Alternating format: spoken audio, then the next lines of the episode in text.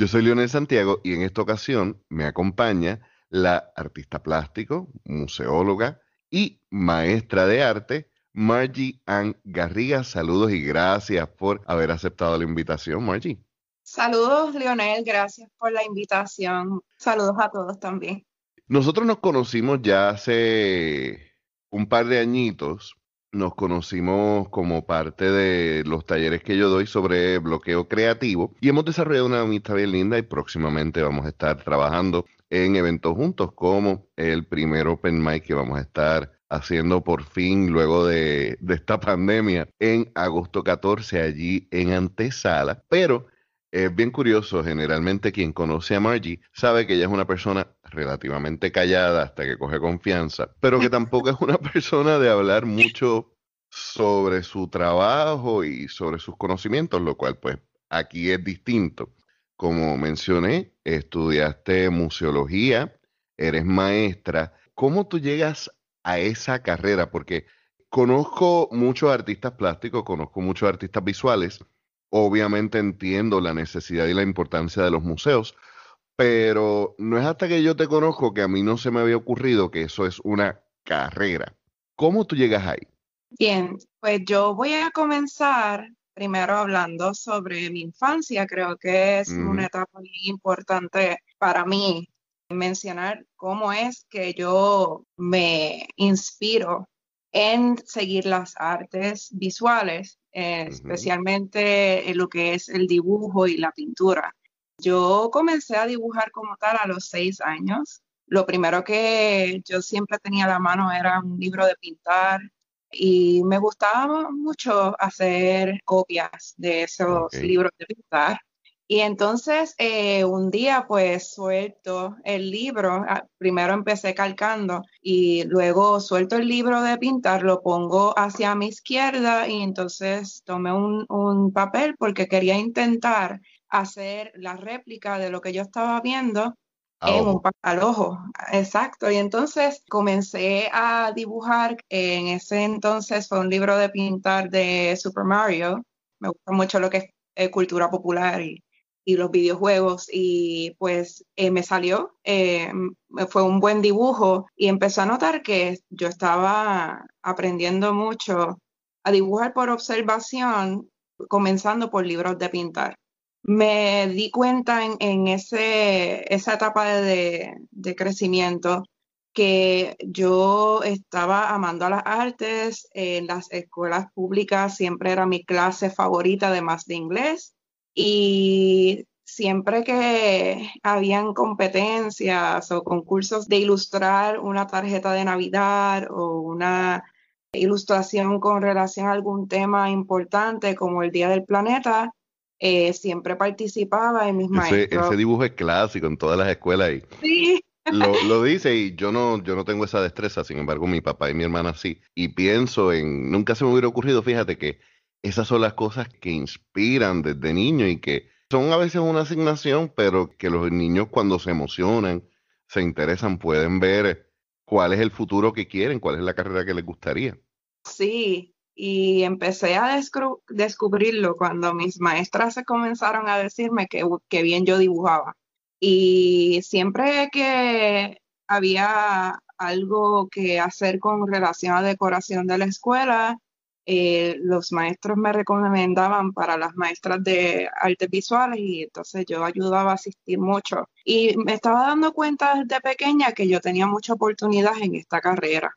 Eh, luego, cuando yo voy a universidad, pues yo no escojo, no escojo arte como bachillerato, escojo psicología. Estuve estudiando psicología que, este, pues, fue mucha más la influencia de mis padres que querían que yo estuviera en áreas de ciencia.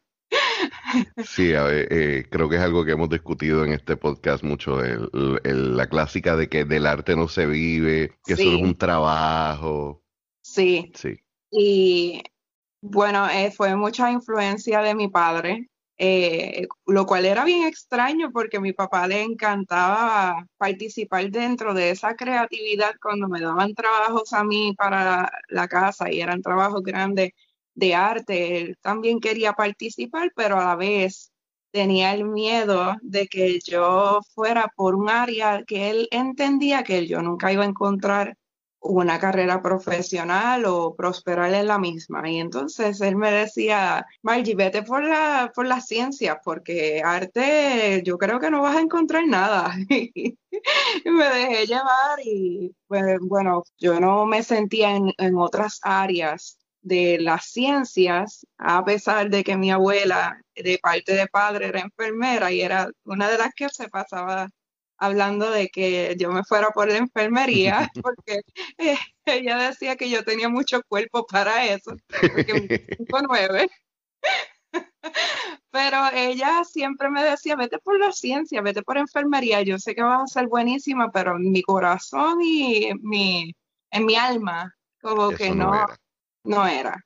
Aunque sé lo importante que es la carrera dentro de nuestra vida pero pues me fui por la psicología. Eh, yo quería una ciencia que fuera trabajando más lo que era lo cognitivo, las percepciones, que tiene mucho que ver con el arte también. Sí, de hecho, es algo que, mencionas en tu biografía y que vamos a hablar más adelante sobre psicología de color. Y yo creo que toda persona que ama las artes y pues en algún momento se ve en la necesidad de estudiar otra cosa, muchos de nosotros, y me incluyo, eh, nos vamos por eh, entender el proceso de pensamiento del ser humano, que, es algo que está envuelto siempre en la creatividad y en el arte.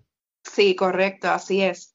Y en ese transcurso de bachillerato que comienzo a estudiarlo en el 2009 hasta el 2014, me fue muy, muy bien en las clases de psicología. El departamento tiene un excelente, un excelente profesorado, el de la Pontificia Universidad Católica. Ahí fue que empecé a estudiar el bachillerato en ciencias con concentración en psicología. Y dentro de la carrera, pues yo pues trabajé mucho lo que era psicología y arte como parte de mis, de mis proyectos. Fue en el segundo año de universidad donde yo me doy cuenta que que yo extrañaba demasiado, extrañaba demasiado el arte porque veía cómo salían algunos colegas con sus libretas grandes de dibujo y yo quería pertenecer y ser parte. Así que en mi segundo año de bachillerato, yo entonces voy a la oficina de registraduría y pues entonces añado la concentración adicional en arte y comienzo de lleno a estudiar la carrera en conjunto con psicología. O sea que haces dos concentraciones a la vez. Sí, correcto. Eh, era bien divertido porque yo salía de, del departamento de arte en las clases de escultura llenas de yeso y así iba para el colegio de ciencias. y, pero esa era la parte interesante y experimental de, ese, de esa etapa de desarrollo mía donde yo me encuentro que ambas funcionan muy bien. Y también eh, que yo no podía dejar ni una ni la, otra. Sí, y dentro de, ese, de esa experiencia me gustaba mucho cuando uno de nuestros profesores nos llevaba al Museo de Arte de Ponce, donde nos enseñaba pues a, a observar las obras, y empezaba a darnos eh, trabajos donde había que hacer copia de las grandes obras europeas o puertorriqueñas que tiene la colección del Museo de Arte de Ponce. Y, tú dijiste, esto es lo que yo entrené desde chiquita. Correcto. Y ahí fue entonces donde yo empecé a encontrar un amor también por los museos, donde yo veo que este espacio está abierto para hacer una bienvenida al artista dentro de la comunidad, pero también al artista en contacto con una colección de un museo.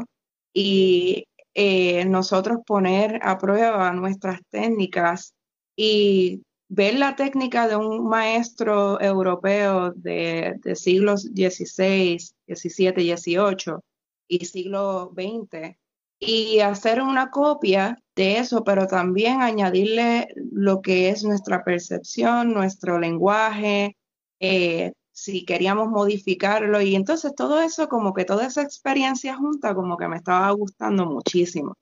Y entonces, ahí es que yo encuentro ese amor por los museos. Es bien curioso que menciones eso. Hay un documental que yo lo menciono en el taller de bloqueo creativo que se llama Everything is a Remix. Y es bien, eso que mencionas es bien importante en la formación del artista porque T.S. Eliot, eh, el poeta, decía que los poetas jóvenes imitan y que los poetas maduros roban. De hecho, se ha descubierto que en realidad muchos de los poemas más famosos son plagiados de otra persona que tristemente, y esto es un dato histórico bien curioso, T.S. Eliot se hizo bien famoso como la voz de su generación, pero termina siendo que muchos de sus poemas famosos eran reinterpretaciones de poemas menos conocidos de su misma época. Y hay un poeta en específico que su salto a, a la fama histórica es que él es el poeta que T.S. Eliot más le robó. este, que es bien triste, ¿verdad? Porque cuando hay, uno se da cuenta de que la originalidad es un término bien cuestionable. Pero volviendo a, lo, a, esa práctica, el nosotros reinterpretar nuestras, eh, nuestras influencias, el nosotros durante ese periodo de aprendizaje, el dibujar lo mismo que dibujaron otros, el ir sobre esas mismas formas una y otra vez, es una experiencia importantísima porque primero vas desarrollando la memoria muscular. Sí. Muchas veces no se habla sobre la importancia de la memoria muscular a la hora de, la creación de arte visual. Se, se, habla mucho más del proceso creativo emocional que lo práctico y lo, lo táctil. Y el hecho de uno tomar nuestra propia voz artística e insertarla en esas obras clásicas, haciendo unas reinterpretaciones, es como empezar a jugar con ese, como tú decías, con esos libros de pintar, donde si tú tienes una obra, pero tú la pintas como a ti te dé la gana.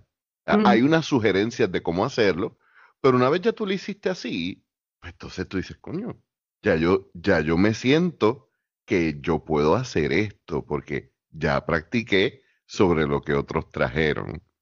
Y hablando de lo que otros trajeron, hay dos puntos que, quiero preguntar para empezar. ¿Quiénes fueron esos primeros artistas que te impresionaron, que te llamaron la atención y que te influenciaron?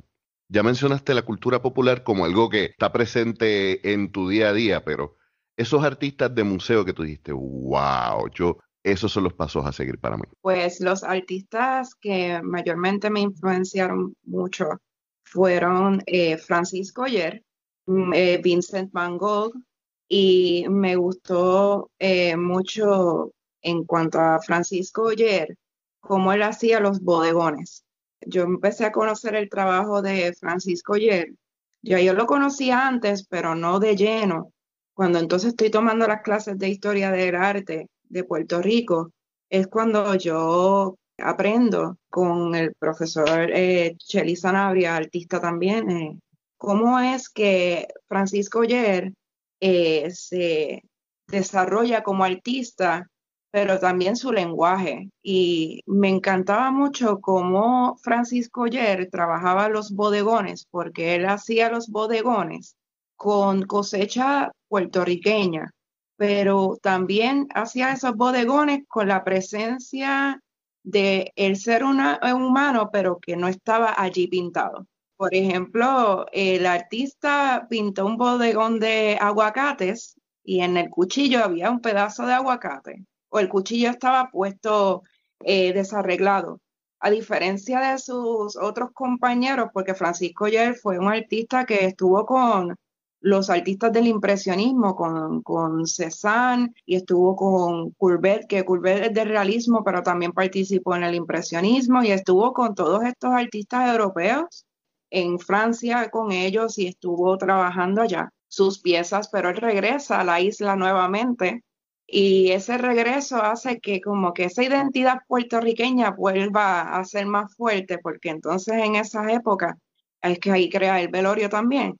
Y me encantó mucho los bodegones de Francisco Yer, porque él, él a diferencia de, de Cézanne, que pintaba más arreglados sus bodegones, Francisco Yer pintaba desarreglado. Él pintaba como que si la persona tomó el pedazo de aguacate y dejó el cuchillo y así mismo él pintaba ese bodegón.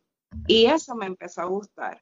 La diferencia de, de una, de arreglar, entre comillas, la escena como si fuera para posar una fotografía versus... Un estudio. Exacto, un estudio de las formas, pero por lo que me estás diciendo, oyer, al dejarlo desarreglado, la impresión es que ahí hubo una persona que trabajó esas frutas o esos vegetales. Correcto.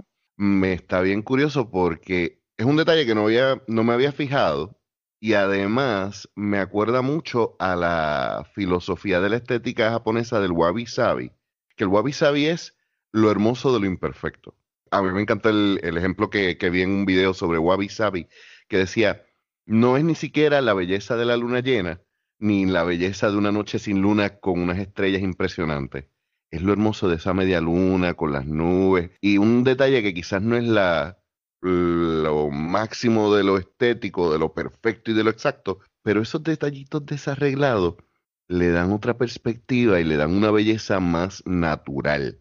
Ellos entienden que lo que es muy perfecto pierde ese detalle, como tú mencionas, la, presencia humana, la, la, estética natural, porque no es una pose que, que, es, que es estudiada, es una estética más, más laid back, podríamos decirle. Correcto. Y mencionaste desde Van Gogh hasta ayer. Mencionas ayer, eh, mencionas el impresionismo, mencionas estos artistas te quiero preguntar, y esto es algo que ya habíamos hablado antes, pero quiero traerlo al tema porque todavía es algo que se está conversando mucho. ¿Qué, tú piensas de, de esa discusión de la pintura que originalmente se pensaba que era de Goya y aparentemente de Campeche? Me está muy interesante el tema y es por esto que es bien importante seguir las investigaciones completas, eh, ¿verdad? Seguir con las investigaciones de una pieza, porque pues sabemos que hay muchos, hay muchos trabajos de los artistas que todavía no se han descubierto por completo. Otros pues quedaron en el secuestro de lo que pasó con, eh, con los nazis en la Segunda Guerra Mundial y muchas obras se están empezando a descubrir y entonces esa es, esa es parte del, trabajo bien importante de lo que es también la museología, porque esa investigación histórica que hacen los curadores, hacen los registradores de un museo que tienen mucho conocimiento del trasfondo de una pieza, es donde entonces descubrimos que pues, las técnicas pueden parecer similares, pero puede ser que debajo de una capa de pintura había una firma diferente y era de, otro artista o está situada en un, siglo y en realidad era de otro. Y esas investigaciones son bien importantes. Esa observación también de las técnicas, cómo, cómo pinta un artista, qué técnica está usando y otra. Lo, lo que más me llama la atención es que Campeche nunca salió de Puerto Rico. Campeche siempre se quedó aquí en la isla y recibe esa influencia del arte europeo porque recibe pues eh, las estampas y también este, él empezó a, estudiar el arte europeo, pero aquí en la isla, a diferencia de Oyer, que Oyer sí se fue a Europa y recibe todas esas influencias de lo que estaba pasando en el momento que era del realismo al impresionismo que estaba empezando a cambiar ya. Y eso es lo más interesante. Me, está muy, muy interesante esta búsqueda y quiero saber qué más encuentran los investigadores y hasta qué conclusiones llegan. Si es una pieza que ellos entienden que era de Campeche y pienso que deberían profundizar más en la búsqueda de quién fue la dama que él pintó si ella eh, residía aquí en Puerto Rico, si ella fue eh, una mujer europea o de otra nacionalidad y o fue una foto o una estampa que él entonces hace o repinta a su forma. Estaría muy interesante saber eso. Tu opinión personal sin tener mucha información. Supongamos que supongamos que te presentan la obra como a modo de examen Sí. Y a ojo, sin decirte nada, por los trazos, por el uso de color, etcétera, te dijeran, ¿este es Campeche o es Goya? ¿Quién tú crees que hubiera sido? Wow, una pregunta muy difícil. Yo sé que, yo digo, y vuelvo y digo, por eso digo tu opinión a ojo, porque también sabemos que, número uno, los artistas pasan distintos periodos donde son influenciados por otros artistas. No sé, ahora mismo, te soy bien honesto, yo para las fechas soy malísimo, no recuerdo en qué fechas son que están Campeche y Goya. La, pero te hago la pregunta porque hay un, hay que, contexto histórico. Durante, desde el siglo XIX hasta mitad del siglo XX, hubo una gran producción de arte fraudulento. Y cuando digo arte fraudulento, me refiero a eh, obras que se atribuían falsamente a distintos artistas para entonces venderlas. De hecho, pondré la nota porque ahora mismo no recuerdo el nombre, pero hubo un artista justo después de la Segunda Guerra Mundial que el tipo se, se hizo famoso por falsificar obras de los grandes maestros y a él lo arrestan por estar traficando, lo que se pensaba era que él era un traficante de arte que se había robado los nazis, como tú habías mencionado. Y cuando él lo arresta, él lo que dice, espérate, espérate, este, no me metas a preso por todo esto, porque ya eso, el tipo lo hubieran podido hasta matar. Este, él lo que dijo es, yo te, damos un cargo por fraude. Y él le dice, ah, pues tienes que probarnos que tú eres un, que es realmente un, una falsificación Así que pinta una obra, eh, píntate la obra de fulana de tal. dice, no, mano, eso es demasiado fácil. Yo lo que te estoy diciendo es que yo no estoy haciendo copias, yo estoy haciendo imitaciones del trabajo de este artista y lo que voy a hacer para probarte que es, que es eso, yo te voy a hacer una obra original en la forma de tal artista. Repito, voy a poner en las notas del episodio la historia porque es súper interesante. Y así fue que el tipo se salvó de, de esos cargos. Él incluso fue a los mercados negros para conseguir los canvas que más se parecieran a la época, eh, él tenía unos procesos para añejarlos, o sea, era todo un arte, todo un craft el falsificar esas obras, lo cual ha hecho entonces que muchas obras reconocidas, incluso por ejemplo la misma Mona Lisa, a veces han habido personas que, que han dicho, mira, en realidad la verdadera Mona Lisa eh, se la robaron, que sí, hay una, eh, una ocasión que se la robaron.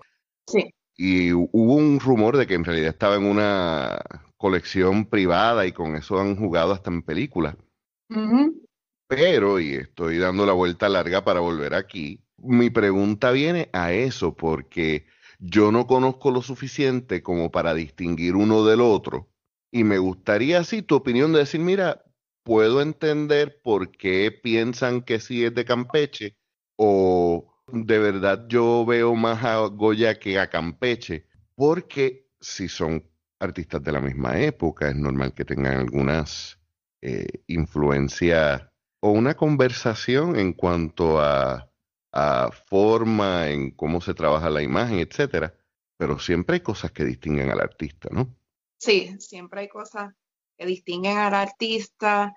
Y yo puedo decir que de Campeche, las técnicas que usa Campeche, que están mayormente influenciadas por el rococó, lo vemos en la Dama Caballo, están influenciadas también en el realismo.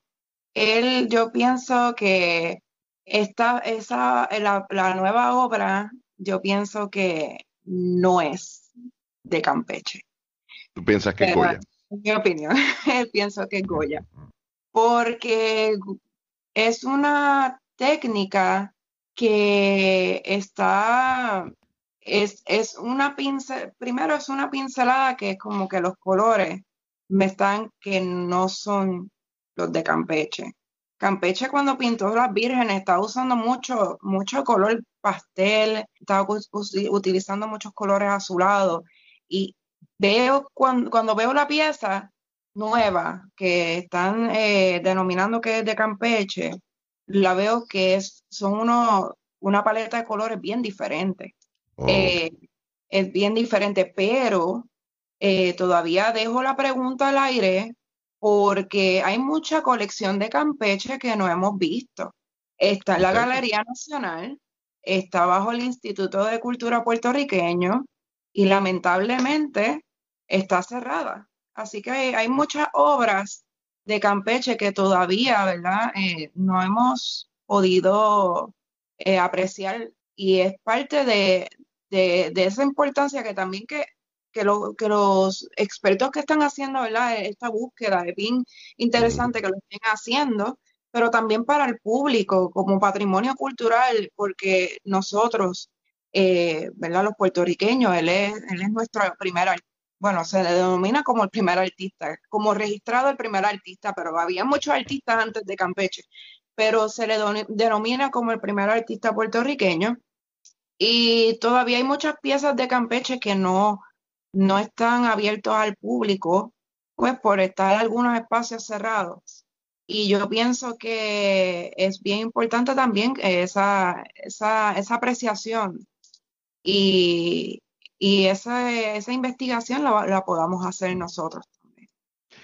Antes de continuar, eh, la curiosidad me mata, yo no puedo quedarme con, con un nombre en la mente, ¿verdad? Hasta que lo encontré. El nombre del artista que estaba hablando es un artista llamado Han van Migeren.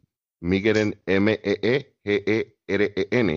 Y el tipo era sueco, si no me equivoco y la historia está súper interesante. Quiero entonces hacer una pregunta, ya que no sabía ese detalle sobre que no conocemos mucho del trabajo de Campeche. Y tengo miedo de hacer la pregunta porque sospecho la respuesta. Ya que sabemos que el estado en que está el Instituto de Cultura, ¿cómo se está tratando, cómo se están preservando esas obras, cómo se están cuidando esas obras? Bueno, pues ahí pues no desconozco porque pues no sé, ¿verdad? qué impacto estén recibiendo las, las piezas, pero de ser que el, espacio, ¿verdad? Porque está cerrado, pero de ser que esté completamente cerrado. Sellado. Eh, sellado, ajá, y no acceso, no acceso, pues puede que mucho muchos de los cambios de humedad y temperatura relativa que están pasando en la isla pueden ser que esté afectando esas piezas si no tiene la intervención profesional necesaria para el cuidado de las obras, porque las obras pues merecen su, su cuidado y sus tratamientos dependiendo de, del material, el medio que se esté utilizando y también cómo esté el espacio dentro y fuera del mismo. Porque aquí tenemos muchas competencias en la isla. Tenemos humedad, tenemos comején como parte de las plagas, tenemos hongo, que si sube la humedad, en las piezas le da hongo. Eh, el polvo. Eh, hay muchas cosas que... Los apagones, que eso también, que eso va a cambiar, va a hacer cambios de temperatura obligatoriamente. Correcto, y si el lugar está sellado y no, no hay una ventilación o una, una temperatura eh, que sea de buena calidad, sí, eh, pues entonces las piezas van a ser afectadas, van a estar afectadas por estos cambios. Y eso es preocupante, es bien preocupante porque si una pieza está en mucho deterioro, pues eh, primero para poder eh, restaurarla es mucho gasto, son muchos. Solamente hay un laboratorio aquí en Puerto Rico que está en uno de los museos. Y, pero existe. Pero existe, tenemos ese, ese recurso, pero es bien costoso eh, restaurar muchas piezas y es bien preocupante la situación. Por lo menos fíjate, y quiero yo, yo soy un tipo que generalmente soy negativo realista, pero cuando digo negativo realista es como que a mí me gusta ver el lado bueno de las cosas jodidas, porque siempre hay una. Yo no sabía al menos que tenemos un laboratorio que, que podría manejar eso y que obviamente no tenemos entonces que recurrir a enviarlas fuera del país, lo cual sería un riesgo también mayor sabiendo que aquí que mandan cosas para ayudar a otros países y los barcos se desaparecen en la nada. Linda la historia que tenemos. Usaste una palabra eh, al hablar de Oyer que, que quería que abundáramos en eso. Dijiste el lenguaje. Y has hablado del lenguaje en arte visual. Y yo necesito como artista que crea desde el lenguaje, desde la literatura, desde las palabras, cuando tú hablas del lenguaje del artista, ¿a qué tú te refieres? Bien, cuando yo hablo del lenguaje del artista es esa expresión sobre un tema eh, que el, artista repetitivas veces lo va, lo va a estar elaborando en otras obras ya sea con un tema en específico, una pincelada en específica, una paleta de colores en específico. Y ese, ese lenguaje se va desarrollando a través de su trayectoria, a través de sus piezas. Por eso es bien importante que nosotros como artistas sigamos elaborando, porque ese lenguaje se desarrolla, puede, puede quedar que algunos elementos sean iguales y repetitivos, pero otros pueden cambiar completamente, que es lo que yo llamo depurar la idea. Y entonces ese lenguaje se transforma. Y, por ejemplo, lo vemos en Campeche cuando utiliza los colores pasteles en alguna de sus piezas.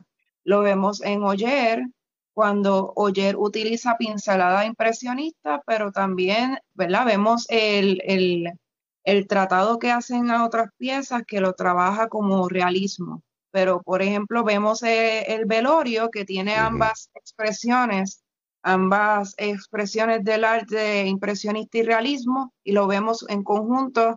Y aunque la firma de Oyer no, no hubiera estado en la pieza, sabemos que es un Oyer, por la forma en que él trabajó el lenguaje del tema que le gustaba plasmar en sus piezas y también en la forma de la pincelada que él estaba trabajando en las piezas. Lo vemos en Van Gogh, por ejemplo, cuando Van Gogh hace esos trazos de muchos colores en movimiento y vemos cómo es repetitivo en muchas de sus piezas que hoy día si una pieza encontraran otro Van Gogh y no tuviera firma, rapidito con el tipo de pincelada que hacía Van Gogh y la paleta de colores ya, ya se puede determinar que es un Vincent Van Gogh.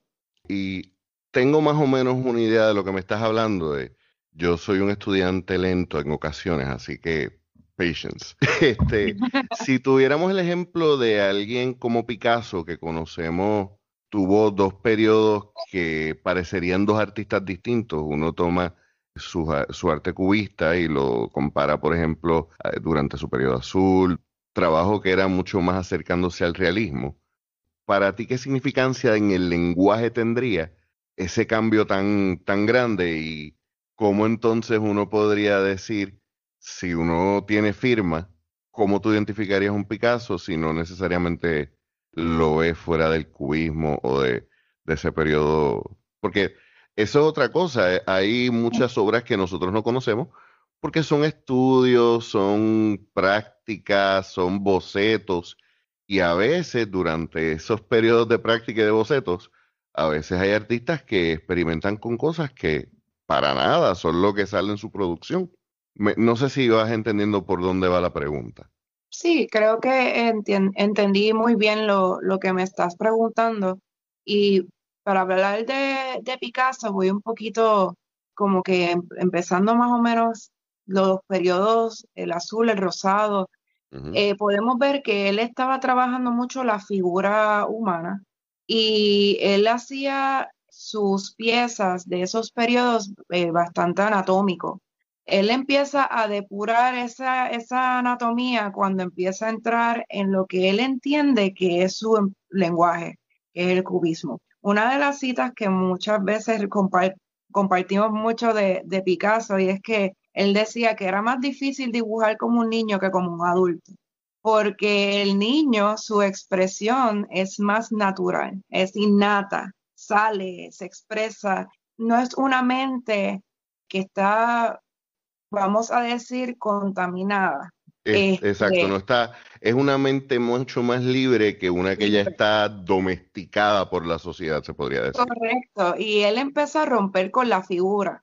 Y entonces vemos también que él empieza a abstraer la pintura, empieza a abstraer las formas y entonces tenemos lo que, lo que es el, el cubismo, que fue el primer artista que comienza esta, este movimiento del arte.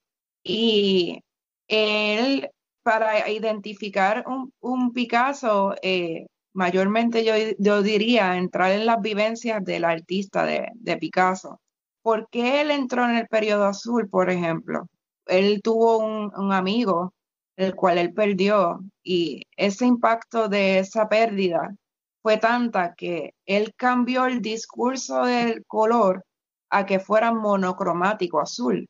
Y ahí entonces es donde empiezo a hablar un poco sobre lo que es el cambio del lenguaje artístico o visual, que es cómo esas vivencias los artistas lo transforman para determinar que cierto color, ciertas figuras, ciertas líneas eh, geométricas, este, ciertas formas geométricas, líneas de expresión, son lo que ellos deben manifestar en un trabajo para llevar al que visualiza su pieza, al espectador, que somos nosotros, a poder entender lo que ellos estaban trabajando sin tener la necesidad de leer un texto donde explique la pieza, que nosotros la podamos leer y también formar parte de la vivencia eh, misma que el artista está expresando. Gracias, porque ahora por fin puedo entender mucho arte. Yo, y esto es algo que conversaba eh, en la ocasión anterior, antes de grabar el episodio con Rachel, y es que hay muchos artistas que yo puedo entender y respetar la técnica, pero lo veo y no entiendo. O sea, honestamente como que me quedo igual. Y ahora estoy entendiendo, por lo que tú me estás diciendo, que es que llega el momento en que cuando ya el artista está consumado en cuanto a técnica y, y domina lo que quiere trabajar, ya se puede enfocar en decir, ok, con esta paleta de colores yo quiero representar estas emociones, con estos trazos yo quiero representar estas ideas, con estas imágenes o esta, esta representación temática voy a tener la conversación que, que el por ejemplo, que el escritor tiene con el lector, es la conversación entonces que el artista visual tiene con quien observa la obra. Exacto. Gracias.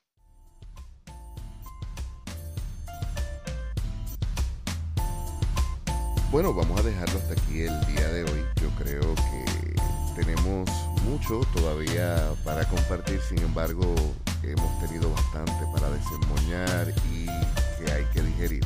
Una cosa que quiero mencionar antes de concluir el episodio es que Margie me contactó unos días después de haberlo grabado y me comenta que viendo la pintura con mayor detenimiento entiende que sí, que hay una gran posibilidad de que sea de Campeche y no de Goya. Esto es lo interesante de conocer los periodos de cada artista y ver la evolución de su trabajo. Nada, en las notas, como siempre, estarán nuestras redes sociales, las redes sociales de nuestra invitada, quien también da clases privadas de arte. Les invitamos también que, como siempre, nos sigan en la plataforma que utilicen para escuchar los podcasts. Nos den un buen review y visiten nuestra tienda. Recuerda que 100% de nuestras ganancias van directo a artistas puertorriqueños, así que invertir en nuestra tienda, invertir en la cultura. Nos escuchamos la semana que viene.